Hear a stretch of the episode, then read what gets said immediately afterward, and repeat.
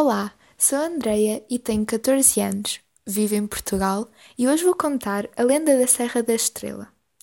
Há muitos anos havia um pastor que todas as noites se encontrava com uma estrela no alto da serra. Um certo dia, chegou aos ouvidos do rei que o pastor falava com essa estrela. E o rei mandou chamar o pastor e propôs-lhe que trocasse a sua estrela por uma grande riqueza. O pastor disse-lhe que não trocaria a sua amiga e que antes queria continuar a ser pobre do que perder a sua querida estrela.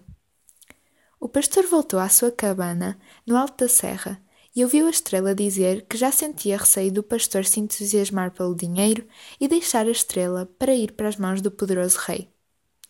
O pastor disse-lhe que vale mais uma amiga do que muito dinheiro, e disse-lhe também, com voz de profeta, que de aí em diante aquela serra se chamaria Serra da Estrela.